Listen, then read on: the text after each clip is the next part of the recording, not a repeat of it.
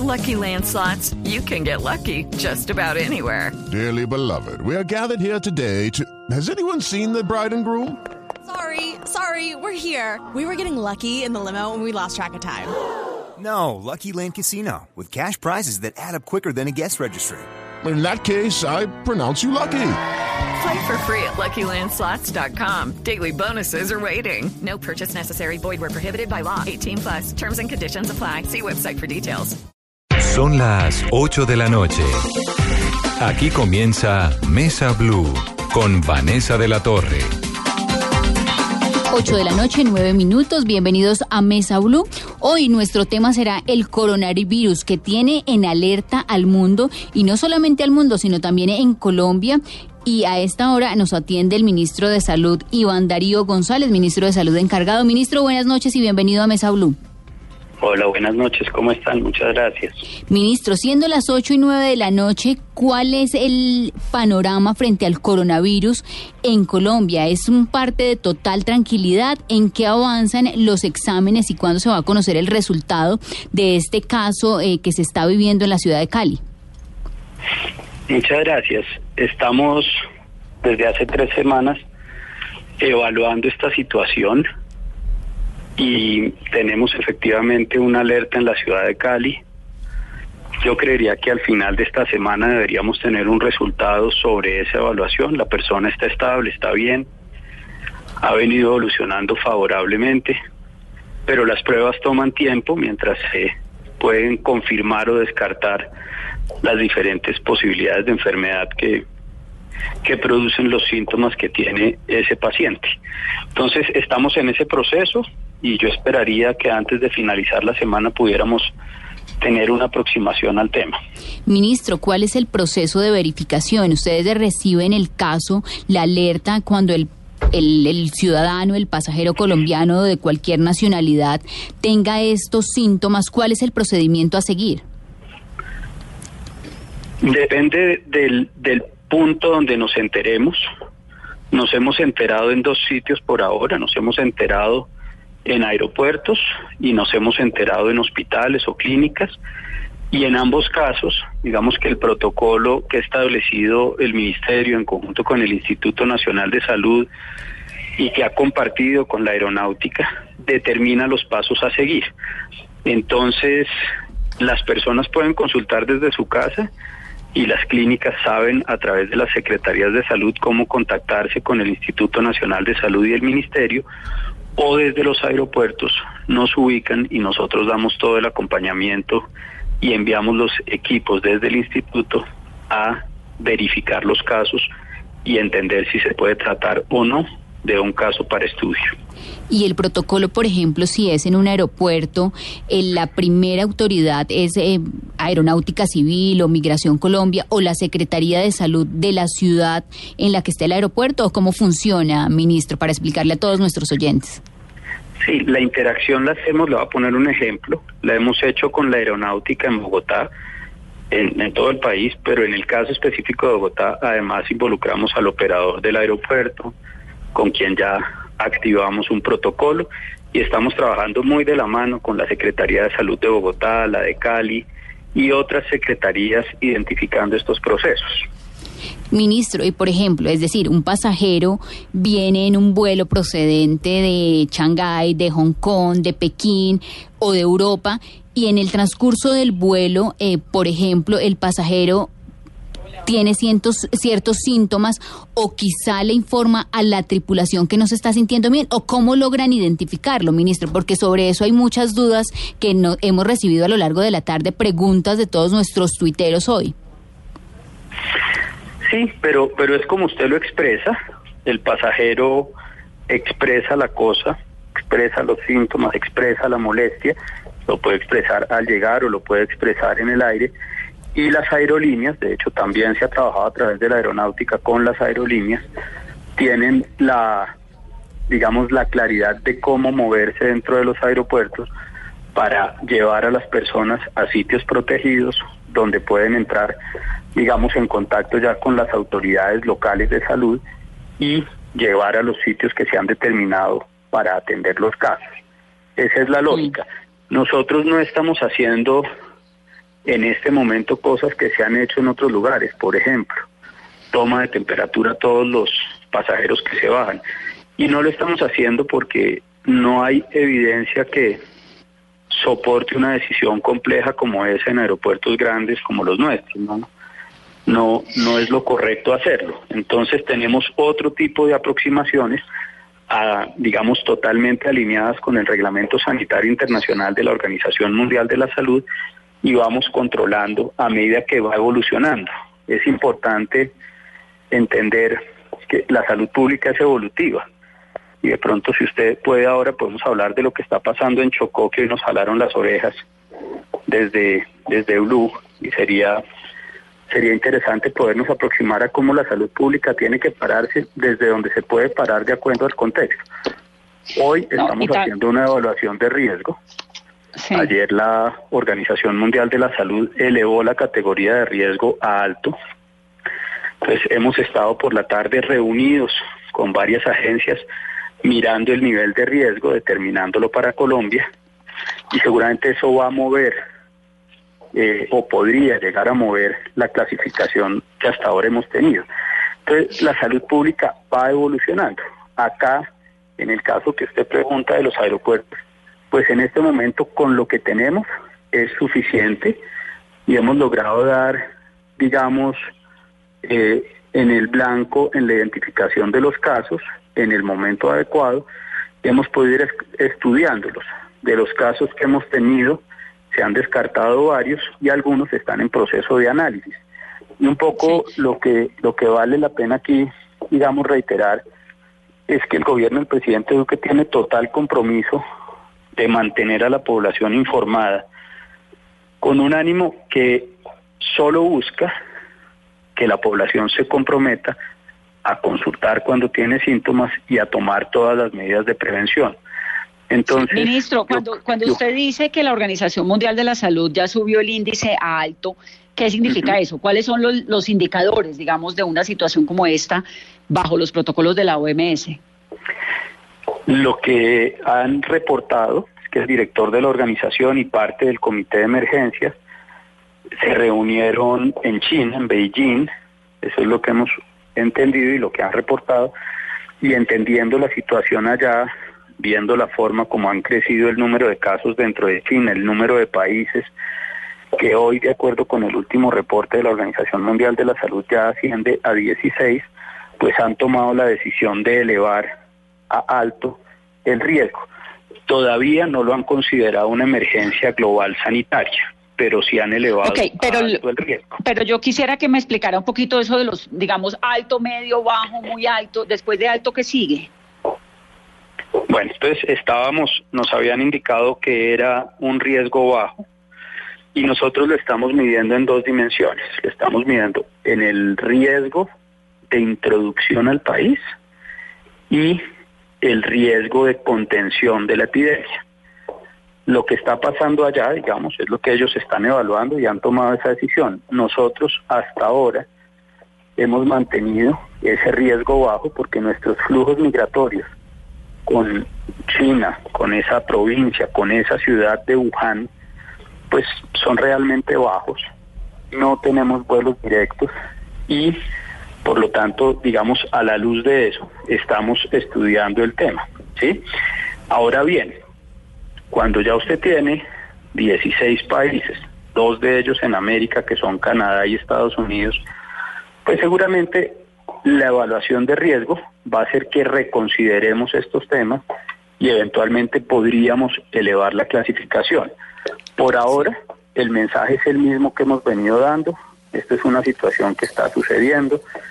Las autoridades están articuladas, atentas a la situación y seguramente mañana podremos saber. No tenemos casos confirmados ahora y mañana cuando tengamos una información más precisa del último reporte de la organización podremos comentar cuál es la situación nuestra. Pero yo creo que, digamos, el mensaje en mis palabras es un mensaje de alerta, de tranquilidad y de acción alrededor de todo lo que dice el Reglamento Sanitario Internacional que es el lenguaje común que hablamos los países para afrontar este tipo de cosas.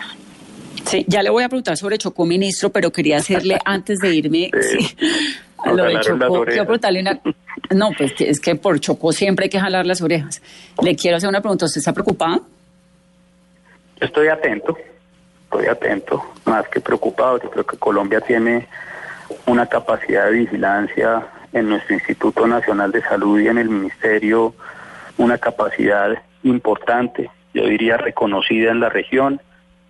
Hemos venido trabajando en esto hace varias semanas, estamos en contacto permanente y cuando digo permanente es 24 horas al día a través del Centro Nacional de Enlace con la Organización Mundial, la Organización Panamericana de la Salud y el Centro de Enfermedades de los Estados Unidos y todos los países de la región.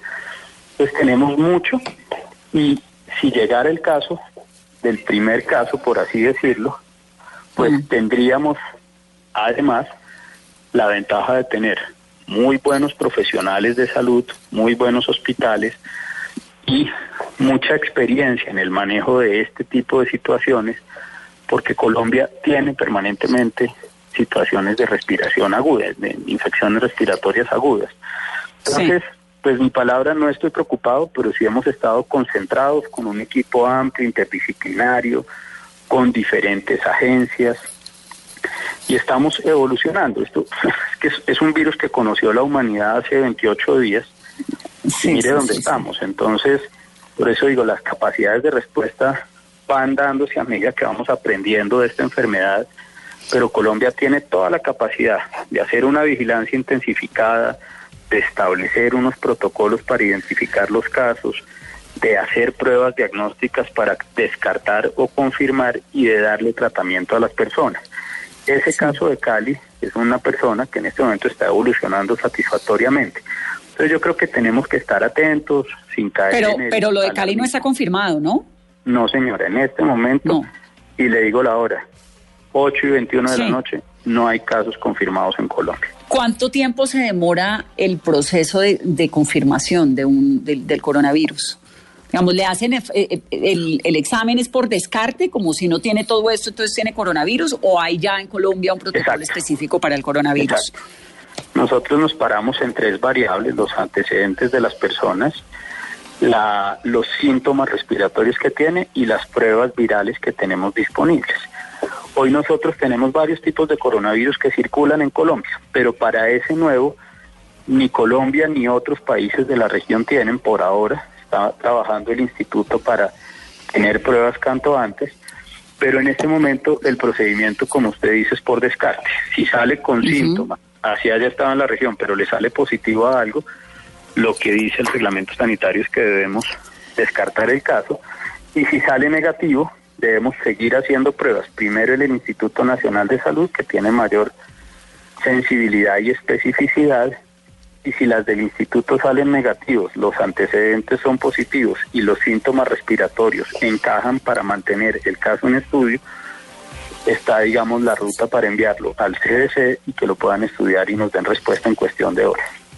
El hecho de que Colombia sea un país en el que hay un montón de murciélagos, y bueno, tratando como de entender de dónde viene este virus y en la preparación de este programa con Carolina nos encontramos que hay una sopa de murciélago en la China que los investigadores creen que tal vez pudo ser el origen con las serpientes, bueno, en un mercado allá de animales exóticos que el resto del planeta casi que no consume, pero que se consumen allá. Vamos, todo eso está en investigación, pero, pero lo del murciélago hace a Colombia de alguna manera un poco más eh, vulnerable o un lugar que, que, tenga que tener especial cuidado en este contexto global? No, yo, yo creo que acá, digamos, lo que nos define el tipo de riesgo es la transmisión persona a persona y eso es lo que se está evaluando, eso es lo que están estudiando los virólogos y los expertos de epidemiología en el mundo entero y nosotros estamos conectados con todas esas redes de conocimiento aprendiendo, pero el hecho de que haya, digamos, serpientes o murciélagos en Colombia no incrementa el riesgo. Y lo que sí tenemos de verdad es que estar alerta, viendo cómo evoluciona el tema hacia adelante y tomando decisiones cada día con la cabeza fría, con la tranquilidad de las capacidades que tenemos, con el gobierno encima del tema, otras autoridades atentas a los desarrollos y una gran cooperación de la Organización Panamericana y Mundial de la Salud que están haciendo un esfuerzo grande por acompañar a los países en su, digamos, rol misional de proteger a las poblaciones. Ministro, ¿y cuál ha sido el contacto y la relación eh, desde el gobierno colombiano con los ciudadanos colombianos que viven en Wuhan? Sabemos que hay más de 15 personas, hay un grupo de estudiantes que viven en una universidad que allí fue donde se originó este coronavirus. No, yo le puedo hablar del coronavirus en Colombia, del Chocó cuando usted diga, pero la Cancillería, digamos, es la encargada de cuidar a los colombianos que están en el exterior y nosotros estamos pues atentos a, todo lo que pasa en el interior. Entonces, no me animo a darle una respuesta porque no la tengo. Bueno, ministro, gracias. Lo despido, no sin antes preguntarle el Chocó. ¿Qué tan grave? La situación del Chocó siempre es realmente muy grave y todo lo que le llega a uno del Chocó lamentablemente son noticias que lo dejan a uno muy preocupado, pero hay un resguardo indígena en el Bajo eh, Baudó, donde hay niños que han fallecido. ¿Qué tipo de atención están recibiendo? Entonces, ahí, ahí viene un poco la respuesta para darle contexto a lo que ustedes mencionaron en el programa, que me parece importante. Efectivamente hay una alerta de un líder de una comunidad en el Bajo Baudó que nos indica que hay cinco niños fallecidos eh, en esa comunidad específicamente. Nosotros, digamos, teníamos contacto con la Secretaría de Salud desde hace algún tiempo y desde el 25 había salido una comisión de médico, enfermera, psicólogo, vacunadores, personas de epidemiología a esa comunidad específicamente de Wounan en el Bajo Baudó para evaluar el tema. Y ahí es donde quiero hacer la precisión para darle tranquilidad a Felipe y a la mesa de trabajo porque realmente después de tres días en el terreno lo que hemos encontrado es ninguna muerte confirmada. En esa zona solo tenemos una muerte confirmada y no hemos podido confirmar las otras cinco. Yo quiero ser claro en esto. Si usted recuerda, el año pasado tuvimos un caso muy similar de alguien que anunció que había habido ocho muertos y tuvimos, digamos, varios días de atención sobre el tema, pero hasta el momento solo se pudieron confirmar dos fallecimientos en un periodo amplio y no los ocho que en su momento se mencionaron. Yo no quiero decir que, sea igual. No, no, lo que pasa es que como allá, este, primero pues son territorios tan lejanos y segundo la información que a uno le llega. Yo entiendo perfectamente que me está hablando porque yo viajé al Chocó cuando esa noticia y lo que, se encuentra uno pues son unas comunidades muy, muy aisladas y terminan a uno contándole cosas entre las comunidades y el, la defensoría del pueblo que hace un trabajo muy juicioso. Hablé hoy con el secretario Carlos Tirso, que es el secretario de Salud del Chocó, entre otras, el primer respondiente de esto y tienen toda la certeza que han encontrado alrededor de 56 personas enfermas, han remitido a cuatro niños a los hospitales, pero no tenemos ninguna de las muertes que dicen. Y eso no quiere decir que no las haya.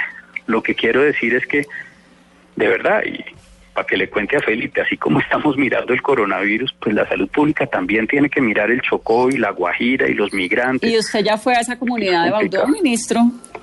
Oiga, tuve la oportunidad de estar hace 20 días, en, bueno, hace 30 días en Quibdó.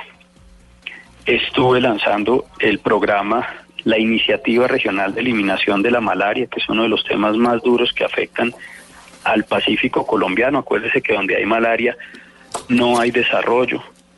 Y aunque yo personalmente no he estado en esa comunidad, sí he estado varias veces en Quibdó y mantengo permanente contacto con el secretario Carlos Tirso, con el gobernador, y estamos pendientes con varias agencias tratando de cerrar esas brechas de equidad, que es lo que nos pide el presidente Duque.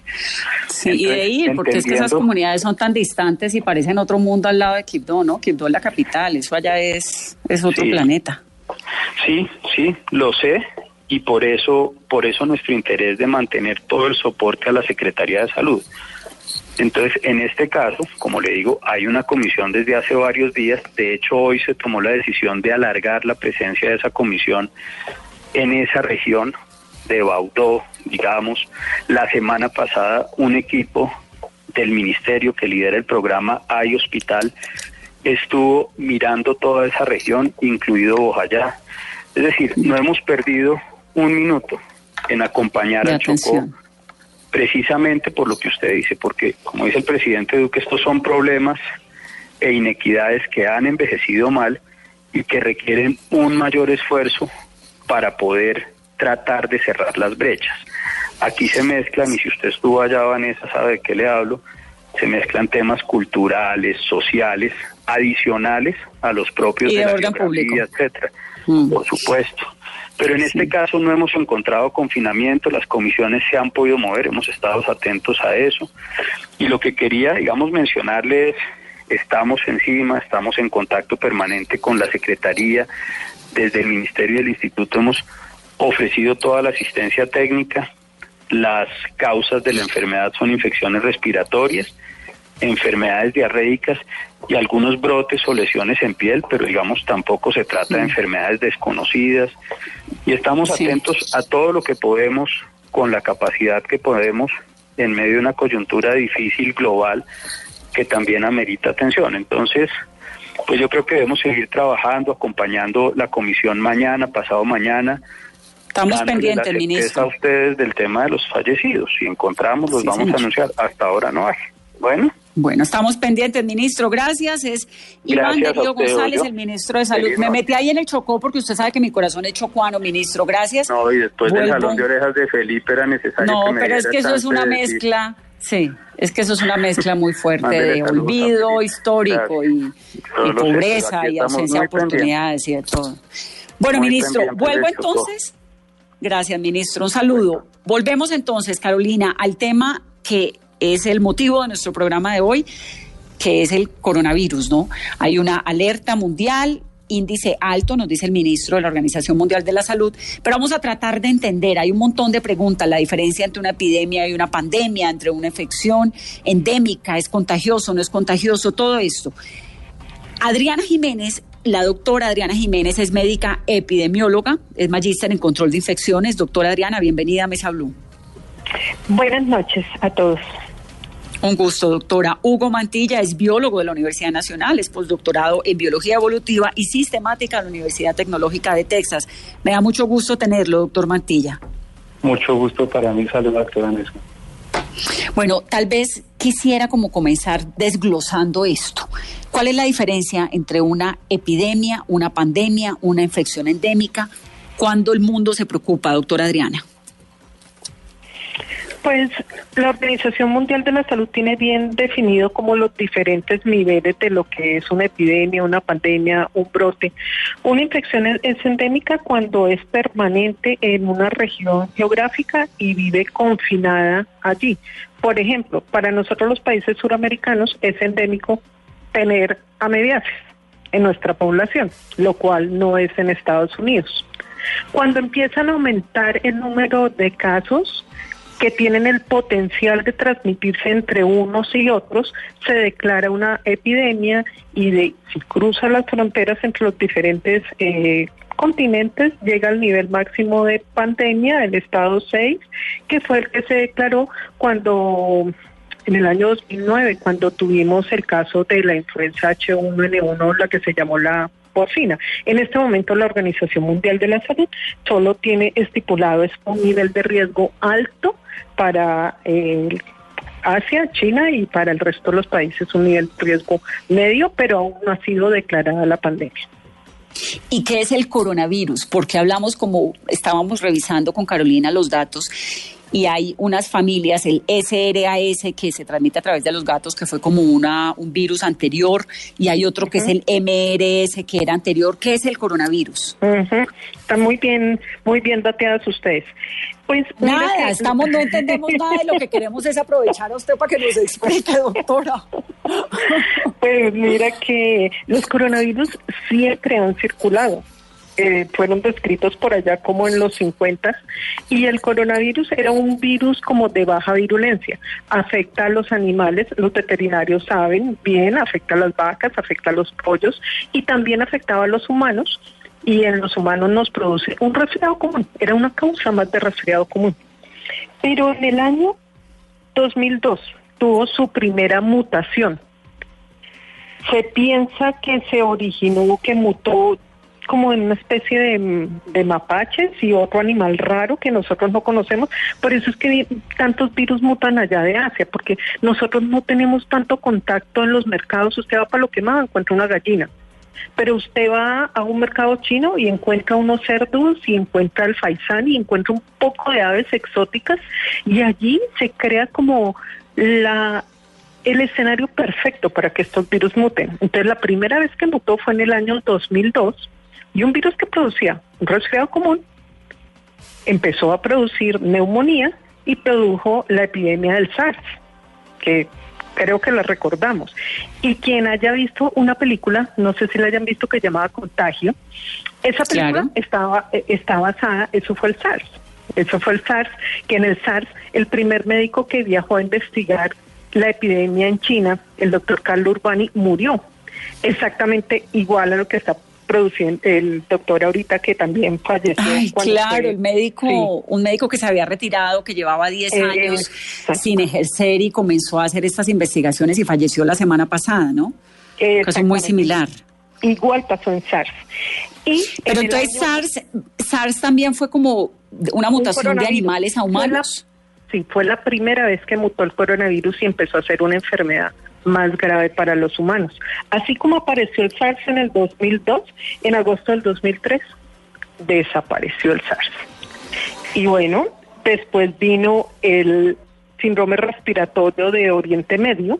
Este virus aparece en el 2012, el virus que causa este síndrome, y viene de Arabia Saudita.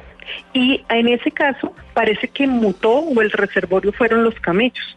Afortunadamente ese virus tiene poca posibilidad de transmitirse de humano a humano. Afortunadamente. Ese es el, que usted llama, el que se llama MERS o que se conoce como MERS. Sí. El que se conoce como MERS aparece en Arabia Saudita con su reservorio en los camellos, poca posibilidad de transmitirse de humano a humano, casi que quedó confinado allí en Arabia Saudita y afortunadamente el virus no tiene esa posibilidad porque eso sí que tiene una mortalidad alta, casi el 41%.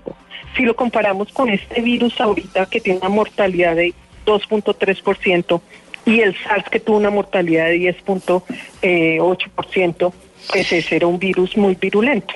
entonces, ¿Y cuál es la razón por la cual a un ser humano se le pega una enfermedad de animal, porque entonces es que le rompe a uno como el principio de creer que, no sé, que uno no le va a, pagar, a pegar la fiebre a los perros, ni le va a pegar eh, la gripa a las vacas, ni ellas a uno, ¿no?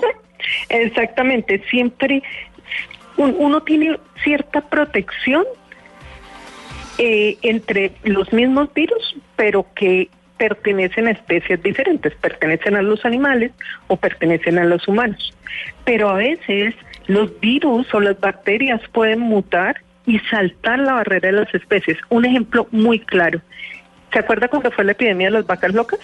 En 1996, que sale en Inglaterra. Sí, sí, sí, sí, sí, que mataron un montón de vacas porque estaban causando unos problemas de salud pública delicadísimos.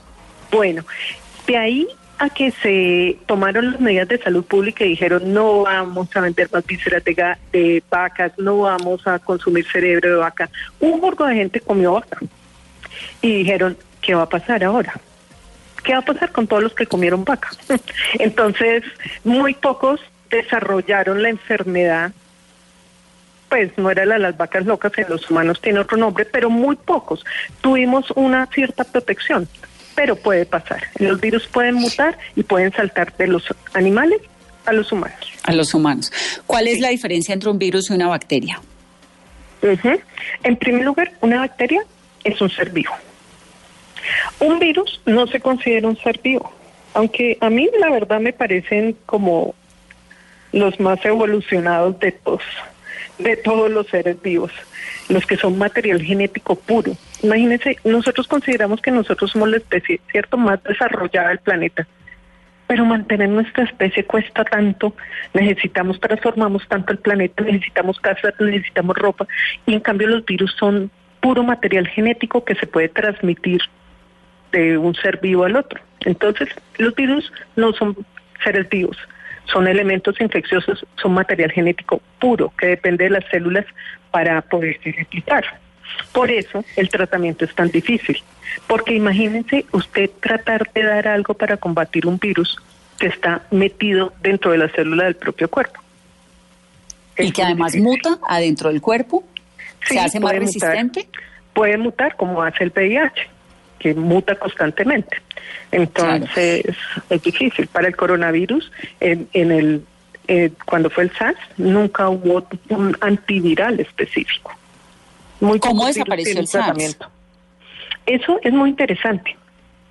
¿Cómo aparece y por qué se contiene una pandemia? A veces es por sustracción de materia. Sustracción de materia es, hay tantos muertos, la gente no sale, la gente se va al campo, como cuando hacían en la media en la peste, que se alejaba. Entonces, de esa forma cada vez había menos personas para infectar. O como hace el ébola, que mata rápidamente a su huésped y las demás personas dejan abandonados sus pequeños pueblitos para no contagiarse. Pero en términos de un agente infeccioso, si nosotros dijéramos un agente infeccioso es un ser vivo que es inteligente, supongamos, yo no quiero matar a mi huésped, porque es que si yo lo mato, es como un fracaso de mi proceso, estoy matando la casa que me aloja. Pero a veces no se necesita tanta mortalidad y se contienen.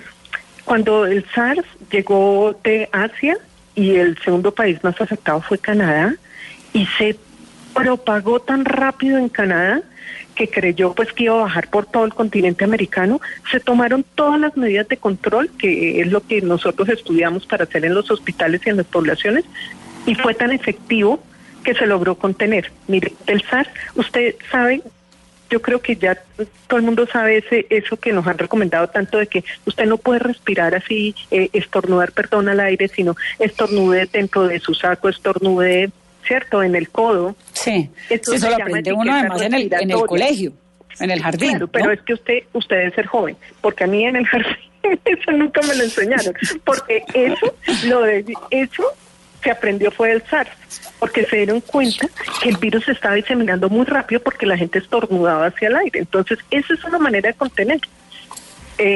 cuando fue el SARS, los hospitales de Canadá los cerraron porque cantidad de médicos, de personal de salud se estaba infectando también, entonces los dejaron en cuarentena en los hospitales y eso ayudó a contener, pero no, no sabemos exactamente por qué se contiene, ¿no? Doctora, ya vengo con usted para que me explique las vacunas, cómo funcionan, cómo se reproduce una vacuna, cómo, cómo, cómo muta un virus. Vamos a hablar de eso en momentos, pero es que quiero hablar con el doctor Hugo Mantilla, que como les contaba es biólogo de la Universidad eh, Nacional, porque como telón de fondo, Carolina, en nuestro proceso de investigación de este virus nos encontramos el murciélago, ¿no? y la famosa, la, sopa famosa sopa de murciélago. Es que una revista, en la revista Science China Life, dice que una de las posibles causas del contagio del coronavirus podría ser la sopa de murciélago. En los mercados asiáticos es muy común que, por ejemplo, uno llega, va caminando y le ofrece ver los animales vivos y es lo que estaba pasando. Ellos estaban consumiendo sopa de murciélago porque supuestamente les ayuda a subir las defensas, además serviría para cuidar enfermedades respiratorias. Mire la, la, paradoja, doctor Mantilla. ¿Si viene del murciélago? Bueno. ¿De la sopa del eh, murciélago? Sí, eh, bueno, realmente eso es algo que toca verificar. Lo que sí se ha podido determinar es que dentro de esos coronavirus que cada uno tiene como su cédula de identidad, que está por ese código genético que nos explicaba muy bien la doctora, eh, tú puedes comparar entre esos códigos y de acuerdo a la similaridad asignarle cierta familiaridad, digamos, a los, a los virus. Entonces, en este caso parece que esos coronavirus se relacionan mucho con esas enfermedades que, con esas variantes que ustedes han mencionado, tanto el SARS como el MERS, que eh, parece que eh, son virus que se dan frecuentemente en los murciélagos.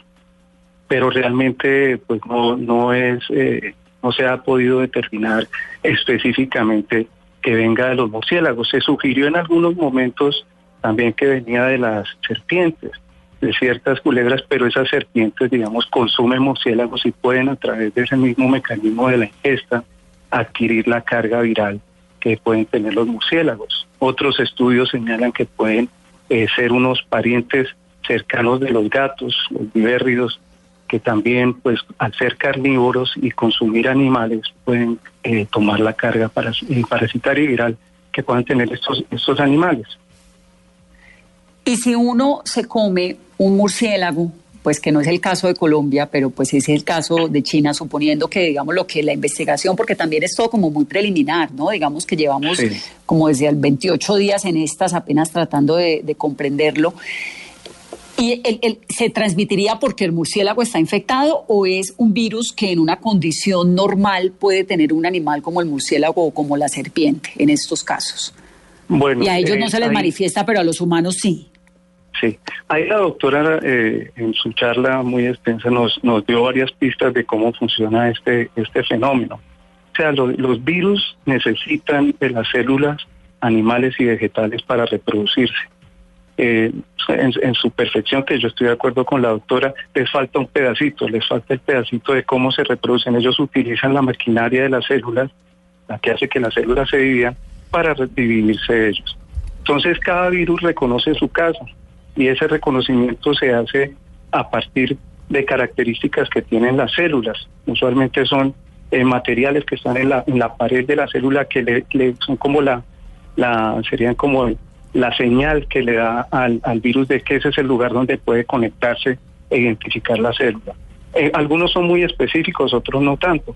Los que en esas relaciones, digamos, muy estrechas y las que tienen más tiempo, como decía la doctora, eh, los virus eh, han, han podido, digamos, coexistir con sus hospederos y, y, y- y desarrollar o haber sido seleccionados aquellos que no destruyen a su hospedero, no matan la gallina de los huevos de oro y ahí permanecen mucho tiempo. Entonces, entre más largas sean las relaciones entre los virus y sus hospederos, pues la expectativa es que algunos individuos de esas poblaciones sobrevivan y, permanecen ahí como hospederos. En algunos casos específicos, como por ejemplo eso, una relación novedosa, trófica, o sea, de alimentación, eh, ingieres tú un animal con todo lo que tiene, con todo su microuniverso, pues pueden darse estas, estas mutaciones y pueden aparecer variantes que, que lleguen a transmitirse incluso dentro de, ese nueva, dentro de esos nuevos organismos. Doctor Mantilla, y por ejemplo, esa sopa de murciélago, ¿qué nutrientes puede tener o qué le puede ayudar al cuerpo de una persona que la consuma? O si es que se llega de otro lado a satanizar o en, el- imaginario de todos está ver el murciélago como un negativo, o sea, ¿quién toma som- sopa de murciélago?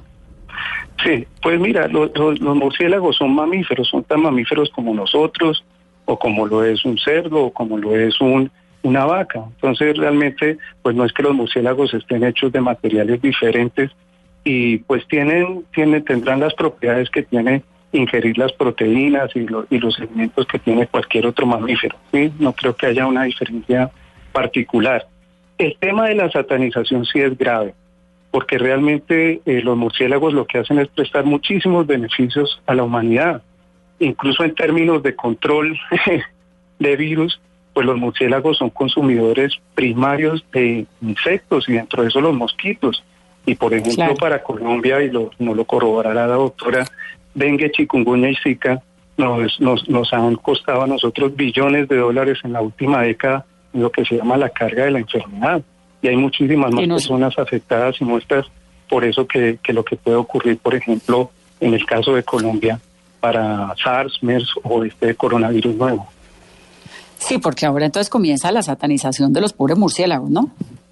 Sí, y, y realmente nosotros lo que debíamos es sentirnos muy orgullosos de que Colombia es el país que más especies tiene de murciélagos y que esos murciélagos en su evolución, que es muy compleja, que es igualmente bella a la de otros organismos, han desarrollado relaciones muy interesantes con el medio que los rodea. Entonces, dentro de las cosas bonitas que hacen los murciélagos, es cada vez que tú ves un paisaje con sus montañas, con sus selvas, con sus sabanas, las plantas que están sembradas en esos ecosistemas han sido sembradas por los murciélagos a través de, de fecar semillas. Las flores que tú ves, muchas de ellas tienen síndromes que atraen a los murciélagos y los murciélagos son polinizadores de miles, miles de plantas en el trópico y aparte de eso pues ejercen este control eh, poblacional a muchos insectos. En una noche un murcielaguito se puede comer tres, cuatro veces su peso en mosquitos. Entonces realmente el, son más los beneficios que yo veo que se prestan que lo que, que los eh, tal vez Que los riesgos. los riesgos. Sí. Y la otra cosa Lo que, lo, interesante lo que sí podemos evitar es la sopa de murciélago, ¿no, doctor? Claro podríamos evitarla de- y, cual, y, pero- y, y Vanessa, la- mi mensaje tal vez más importante sería que de dónde vienen estas afectaciones. O sea, nosotros no tenemos que ir comiendo sopa de murciélago y Claro. extrayendo No, pues organismos de la naturaleza. Sí, y tenemos que ir afectando los ecosistemas porque esos desbalances son los que generan estas situaciones, digamos, atípicas y que pueden llegar a ser muy riesgosas para los seres humanos. Entonces es un llamado de atención Sí. a la conservación de los sistemas en su estado natural, que son donde tienen el equilibrio, y a no generar desequilibrios, porque esos desequilibrios resultan en situaciones eh, no deseadas, como por ejemplo esta. Sí, lo que pasa es que la China con sus 1.400 millones de habitantes, allá se comen todo lo que haya. Esos mercados de mariscos chinos y esos mercados de comida y de insectos y de todo, pues es uno alimentar 1.400 millones de personas. Es una Sí, sí, sí. barbaridad. Doctor, sí. Bien, muchas gracias. Usted con su No, muchas gracias a ustedes. Me encanta tenerlo en Mesa Blue. Muchas gracias. Muy bien. Carolina, la historia del hospital, hay un streaming, me gustaría que le contáramos a los oyentes para uno ver cómo levantan un hospital en 10 días en la China. ¿Cuál es el- el- la página donde los que quieran lo pueden ver? En 10 días, ¿no? Sí, en 10 días, Vanessa. O sea, eh, se muestra, por ejemplo, abrimos la página en este momento, son las me está cargando, es un streaming que está habilitado en una página, son las 9 de la mañana 48 minutos y se ve qué están haciendo, están empezando a mover los módulos porque son módulos prefabricados en los que se están eh, haciendo los hospitales para atender a todos los pacientes infectados contagiados de coronavirus y la página cuál es, Vanessa, nuestros oyentes si quieren consultarlo y ver qué está pasando en este momento, cómo avanza la constru- construcción, la página es www.yangship No. y ya la vamos a publicar porque no, todo es en chino. No, ya la, ya Sí, la por- publicamos porque todo, todo es en chino. La página es completamente en chino. Lo único que uno puede entender son las imágenes y ver las imágenes de resto, imposible.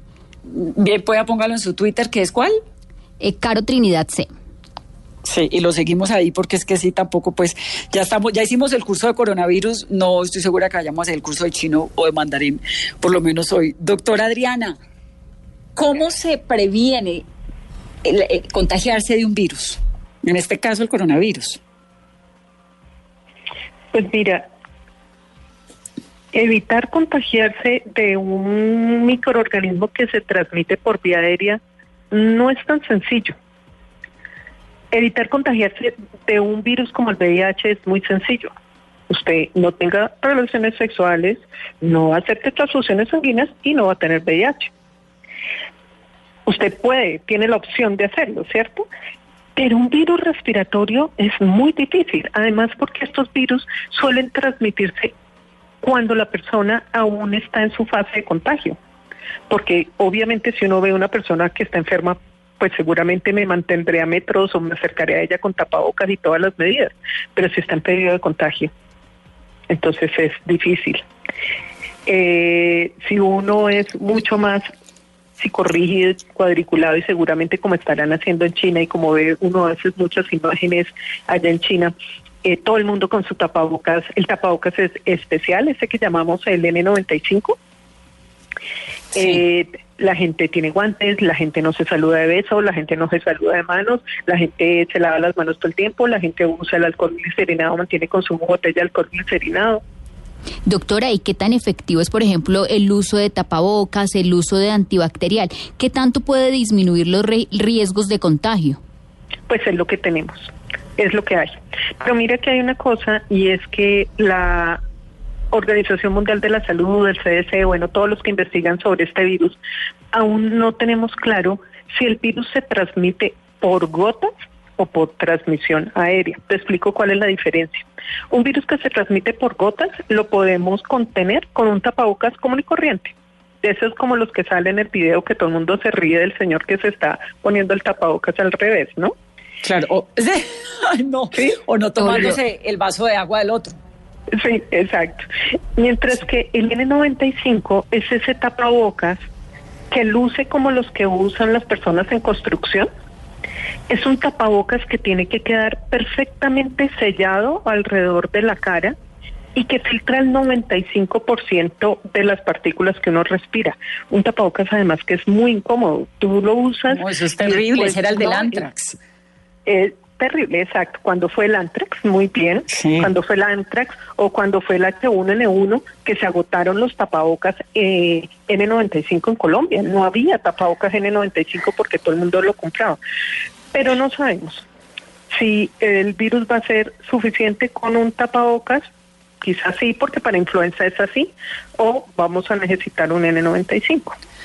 Dígame una cosa, ¿cómo el cuerpo logra ser más defensivo frente a una enfermedad? ¿Por qué no le echan el cuento, no? De que coma, eh, tome jugo de naranja, que coma tomate, que la vitamina C, que no sé qué. ¿Todo eso es verdad? ¿Qué, qué, puede hacer uno en su alimentación, en su vida cotidiana, en su manera de, de vivir para ser un poquito más fuerte? Bueno, pues yo diría que lo que habla la gente del común, es decir, coma sanamente, ¿no? Coma variado sus proteínas, sus alimentos crudos, que son la fuente de, vitaminas, y mantenga una alimentación balanceada. Lo demás que dice la gente, esa cantidad de productos que uno ve que venden eh, y que promocionan, pues eso no tiene suficientes estudios para decir la vitamina C extra y todo eso, ¿no? Mira, la vitamina C extra tiene unos estudios, eh, se han hecho demasiados estudios y a la conclusión que han llegado es que la vitamina C puede reducir en un día la duración del resfriado común o puede prevenir los casos de resfriado común en poblaciones expuestas a estrés, a estrés por frío. Ejemplo, estrés por frío, ¿quiénes son? Eh, fueron estudios hechos en poblaciones eh, que vivían en, en campo de esquí, en poblaciones de esos de esquí. En ellos fue mm. que resultó tener alguna ventaja. En la población común es lo que te digo, un día de disminución de la duración de los síntomas. No, hay cantidades. Entonces, alimentarse bien. Ahora, este virus, no le entendí muy bien cuál es la etapa de contagio, cuando se han manifestado los síntomas o no necesariamente. O sea, yo puedo tener al lado una señora con coronavirus y no me cuenta porque la señora no tose. Exacto. Igual que la varicela. Te pongo el ejemplo de la varicela. Tú estás incubando el virus de la varicela. Aún no tienes fiebre ni te han salido las pepitas. Pero soy contagiosa. eres contagiosa para los demás. Por eso en los colegios, antes de que existiera la vacuna, o sea, en mi época, aparecía uno con varicela y muchos en el curso tenían varicela. Porque ya cuando lo mandaban a la casa, ya había contagiado una cantidad de compañeros. ¿Cómo funcionan las vacunas, doctora? ¿Qué es lo que hacen? ¿Y, estamos cerca de la vacuna del coronavirus o eso va a estar demorado? Pues las vacunas es como un componente que tiene un elemento infeccioso al que le han quitado un poco su virulencia. Entonces, yo me expongo, como todas las vacunas que tenemos, como la varicela nuevamente. Entonces, yo me expongo a un virus que es, digamos, menos fuerte, mi sistema inmune lo combate sin que me den las vesículas de la varicela y después cuando yo me expongo al de la varicela verdadero, el que viene con su plena virulencia, pues yo ya tengo los anticuerpos previamente formados y de esa forma me protege. Así funcionan las vacunas. Pero para coronavirus no tenemos vacuna, pero lo bueno es que la tecnología eh, y las técnicas eh, de biología molecular han avanzado tanto, cuando fue el H1N1, la pandemia de esa H1N1, era el mismo H1N1 con el que todos nos vacunamos, solo que había mutado un, un poquito y ya no, ya no sirvió la vacuna. Pero en menos de un año ya teníamos vacuna contra el H1N1. Cuando fue el ébola, empezaron a desarrollar rápidamente la vacuna y en menos de un año tenían ya un prototipo de vacuna. O sea, si llegamos a tener un coronavirus, una gran pandemia de coronavirus y el CDC ya está trabajando en el desarrollo de la vacuna y yo tengo mucha esperanza que lo logren hacer. Pero la gente se está preocupando demasiado por este virus y es inevitable, ¿cierto? Es inevitable que cada vez nos En este mundo de globalización es inevitable que vayan llegando diferentes virus y que nos vayamos exponiendo a diferentes virus. La última gran pandemia del mundo fue hace un siglo, 1918, la llamada influencia española. Mató casi 100 millones de personas. Ah, es decir, hace un siglo no tenemos una pandemia de esa magnitud. Y yo no es que quiera ser fatalista ni nada, pero la tenemos que tener, en algún momento la vamos a tener. Pero mientras tanto, a mí me parece que deberíamos preocuparnos más de lo que sí podemos evitar. ¿Qué podemos evitar? Oiga, ¿ustedes, ¿ustedes se están vacunando contra la influenza? ¿Ustedes sabían que el último año en Estados Unidos hubo 13 millones de casos de influenza con 6.600 muertos? Y eso sí lo podemos evitar y hay una vacuna. Los oyentes, ¿ustedes tienen más de 50 años? ¿Ustedes saben que hay una vacuna para lo que llaman la culebrilla y que la pueden evitar? Entonces, pues, estas cosas que pasan nos permiten la oportunidad de hablar de, de otras cosas, ¿sí? Que podemos contener y que sí podemos hacer cosas. Doctora, y por ejemplo, si un oyente que tiene un viaje a la China lo tiene que hacer sí o sí, ¿cómo puede evitar y, por ejemplo, se puede aplicar algún medicamento? ¿Qué debería llevar en su botiquín para tratar de disminuir el riesgo de contagio? No, no hay medicamento, ¿no? Entonces, si yo tuviera que ir a la China, sí o sí, eh, ¿llevaría mi tapabocas pues, N95? Pues no iría, ¿cómo así? ¿O me llevo a la doctora Adriana? Sí, yo lo acompaño con mucho gusto. en los que son médicos sin fronteras, por ejemplo, que les toca ir. Entonces, claro. yo llevaría un tapabocas N95, llevaría mis guantes, andaría con guantes, eh, no, no le daría a nadie la mano y me quitaría los guantes, me lavaría las manos, eso sería lo que podría hacer. Por el momento podemos empezar a aplicarlo de no dar tanto beso, doctora, porque es que los colombianos somos muy besucones. Entonces esto del beso, del abrazo, que lo cogen a uno, que lo tocan para todo, a uno en Asia no lo toca a nadie, nadie se le acerca más allá del perímetro alrededor que viene siendo como un metro, ¿no? De acuerdo. Porque es que se le pega a uno, puede que no se le pegue el coronavirus, pero una gripita tal vez. Total, y, y deja la costumbre de tocarle las manos a los bebés, que me parece una falta de Terrible. No, terrible, terrible, terrible, Y, de una vez la barriga la señora se embarazó. Como si fuera un Buda, ¿no? Y le fuera a dar a uno la buena suerte, sí. No le pegan nada, pero yo nunca he podido entender esto de tocarle la panza a una señora embarazada. total. Yo me acuerdo cuando, yo estaba embarazada que me iban a, ay, no me toque, por favor, y pasaba por un antipatio y decía, pero ¿por qué me toca como si yo fuera un Buda? Yo no les voy a traer nada. Sí, sí, sí, pasa eso, sí, yo no entiendo por qué. Sí. Bueno, un par de cifras ah, me dejó reflexionando con lo que dice de las enfermedades, pero mire, las guerras. 70 millones de muertos han dejado las guerras. En Colombia, el Centro Nacional de Memoria Histórica habla de 200 mil muertos en el conflicto y estamos tan preocupados por el coronavirus, ¿no? Ok. doctora, me encanta saludarla. Qué dicha tenerla en nuestro programa. Qué gusto.